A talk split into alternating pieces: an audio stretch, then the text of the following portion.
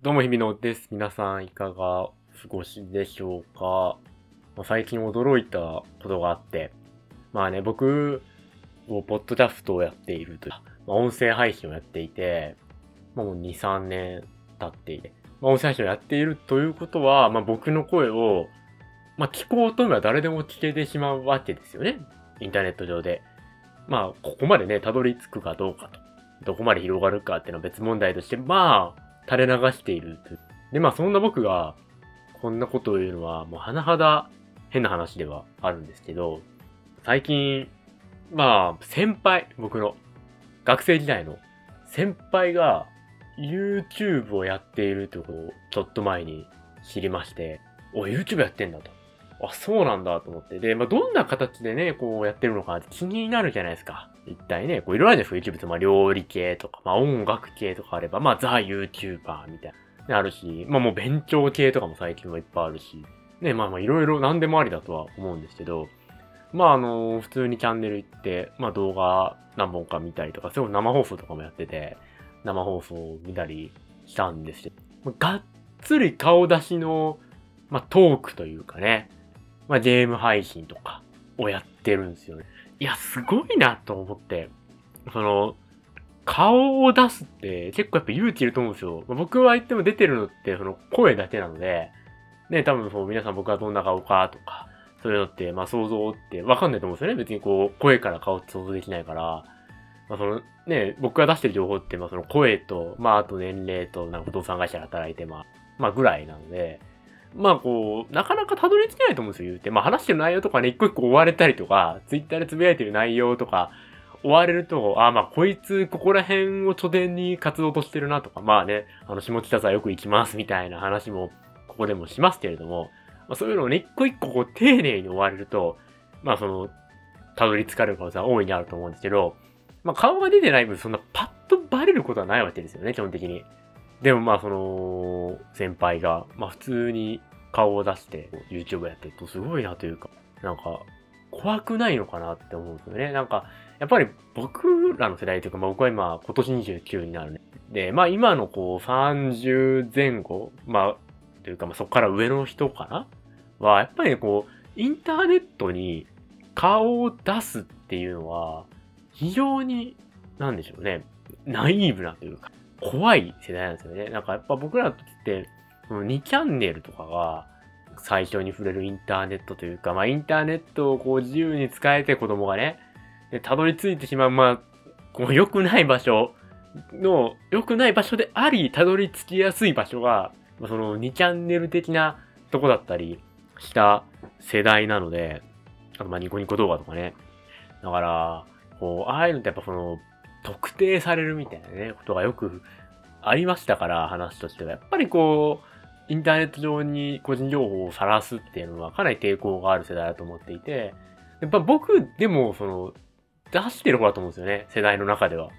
まあ、こんなね、声出して、しかも普通にプライベートのこと喋って、下北沢この前行って、この前こんな映画を見てとかを中でもがっつり出してる方だと思うんですよ。で、まあその、例えばこう、いわゆる IT 業界とかね、に近いとか、もベンチャーとかに勤めてる人はこう同世代で、まあ割と出してるイメージありますけど、まあそれ以外の、まあ僕とかみたいな不動産会社とか、まあ普通にメーカーで働いて、まあ人って、まあ出すことってあんまりないと思うんですよ。それこそ YouTube でやってくぞっていう気概というか、なんかそういう気持ちがないとね、多分出してないと思うので、普通のね、僕の例えば会社の、まあ、同期みたいな人が何人かいますけど、その同期の中で、インターネットにこう、バリバリ情報を出していく、まあ、顔、声、まあ、住んでる場所とか、年齢とか、どういうことを普段仕事してるのか、あのガンガン出していく人多分ね、いないんじゃないかなと。まあわかんないですよ。もちろんそのね、僕らってその同期に何も言わずやってるわけだから、向こうから見れば僕も普通に暮らしてるように見えてるかもしれないけど、蓋開けてみたら、こうやってインターネットでよくわからん話をずっとしていると何年間いうね、狂った存在なので、わかんないけれども、まあ、多分ね、高確率でそういうのはやってないと思うんですよね。いや、だからその、会社のしかも先輩がそれを、会社じゃないや、その学生時代の先輩がそれをやってたっていうのが、ね、非常に驚きでしたね。まあ結構ね、もともとこう、いろいろ活発な人で、まあ面白い人なので、なんというか、非常にまあ理にかなってるなというか、まあ確かに YouTuber っていうのかなまあ YouTuber。まあ YouTube でもなんか、もし何年かやってれば、いつか成功するんじゃないのって思わされるような気がする人。なんかね、むしろもうガンと成功してほしいなと。もうがっつり、こうね、登録者何万人いって、まあ、それこそ YouTube でお金が入ってきて、ちょっと飯食えてますみたいなとこまで行ってほしいななんて思ったりしてる。まあその人は普通に働きながら、普通にね、多分その合間っていうか、僕みたいな感じで合間で撮って出してってことやってる感じだったので、普通にね、生活は別にあるわけですけど、なんかそういうとこまでね、登り詰めてほしいなインターネットっていう、なんていうかな、こう YouTube で有名になるとか、まあ、あと、ポッドキャストで有名になるとか、いろいろあるとしてど、まあ僕、そのさっき言ったということで中で、まあこの世代っていうのが、結構ね、その、この世代下かなまあ多いんですよね。やっぱインターネット発みたいなの多くて。僕の年齢で多分、インターネット発で一番上り詰めたのは、同世代だと、米津玄師とかね。まあ極端な話ですけど、まあそういうとこもなるし、まあね、YouTuber とかも探せばいっぱいいると思うんですよ。あの、本当に何百万人のとか、多分、なんだ、水溜りボンドとか、多分年齢、ほぼ一緒だと思うんですよね。一個下とかかな。多分。ね、多分そういうね、YouTuber、何百万人、日本代表する YouTuber みたいな。でも、いれば、まあ全然こう、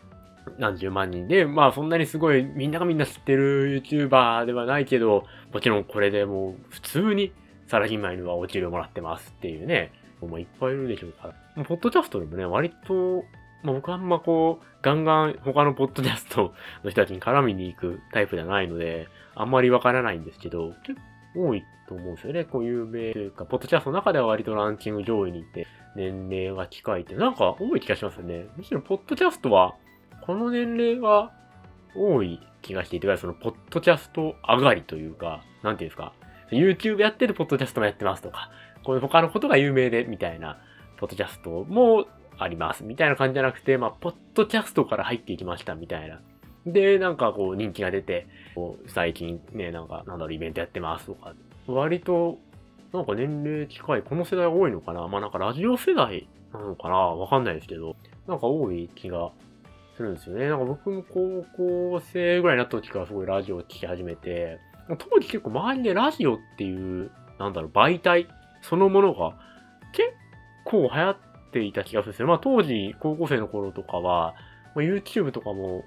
ね、あった、まあニコニコとかでもあったんでしょうけど、まあガラケーだったし、みんないつでも見れるような状況じゃなかった。まあ家にパソコンがなくてガラケーしかないって感じだと、まあね、なかなかそういう動画とか見られないじゃないですか。で、まあでもテレビはまあよく見るけど、で、テレビ以外のエンタメ欲しいなってなったこう人たちが、行き着くのがラジオだったりして、その深夜ラジオとか、まあ普通に土日のお昼の FM 的なラジオとかも多かったし、やっぱその音楽とかもね、今でこそその YouTube とか、あの Spotify とか、からっていう、TikTok とかもそうか、からって多いですけど、やっぱ音楽をこう、知るっていうのも、ラジオベースだったりするんですよね。僕もこう、音楽好きで、なんかライブハウス行くと、まあそういうのになったきっかけもやっぱそのラジオが好きで、そこからこう、ラジオ番組で音楽系のね、ラジオ番組を聴くようになって、それで、こうなんかいろんな、いわゆるインディーズバンドを知ってとか、あの当時なんだろう、9mm Parabellum Bullet とか、えー、同じ残響レコードの cinema staff、People In The Box とか、 THE NOVEMBERS とかね、あと別。にまあなんかそういう感じの、まあいわゆるインディーズバンドと当時言われてたようなバンドを好きって、で、なんかその、ラジオのイベントで、なんかライブハウスでなんか何組かバンド集めてやりますって言って、初めてライブハウスに行ったよな、渋谷かな。だったと思うんですけど、なんかそういう感じだったんで、こう、結構そう、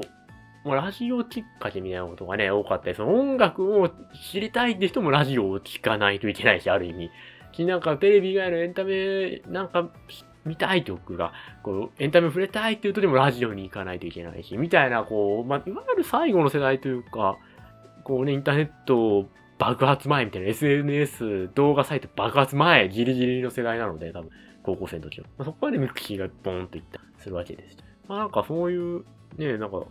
最後の、でもまた今ラジオがすごくね、復権してきてましたけど、オールナイト一本とかね、すごいですから、新しい枠。けどまあ、なんというか、なんかそういう世代だったのが、ポッドキャスト界隈にもしかしたらまあ、やっぱ憧れでね、こうラジオが好きだったから自分たちも配信やってみたいみたいなスタートの人なのかも。いやいやいや、まあその、顔出し、なかなか難しいですよね。まあ別に、でもなんかもういいかなっていうか別にその、無理やりというか、わざわざ出す理由はまあないんで出さないんですけど、まあ、別に出てもいいかなってなってる自分は正直いますね。昔だったら考えられなかったなというか、まあ、ポッドキャスト始めて、なんか本当もう自分のことを何も考えず喋ってるので、まあそこら辺のハードルがもうなんか狂ってきちゃうのかもしれないですけど、僕はもうなんか別にまあ出てもまあいいかなという感じ。だからその例えば、まあなんか集合写真撮って、例えばね、もしインターネットで知り合った人たちと今後たまたまって、こうじゃあ写真を撮りましょうってこうね、3、4人とかわかんないんでバーンって写真撮って、まあ、それをポンと当てられてもまあ別にいいかなっていうぐらいの感覚にはなってますよね。まあ、わざわざ今自分から当てる理由はないので、あげないけど、まあ出てもいいか。まあいわゆる名前もね、僕、日々の名前やってますけど、まああの本名1ミリも、日々のにはかすってないので、まあもちろん隠してる状態ですけど、なんていうか、まあ別にバレてもいいかなと。まあ死んで言うなら、その、こういうことをやってるって、いろんな知り合いにバレるのが恥ずいっていう。恥ずかしいっていうのはありますよね。いや、なんかね、全部遡って聞かれたりしたら、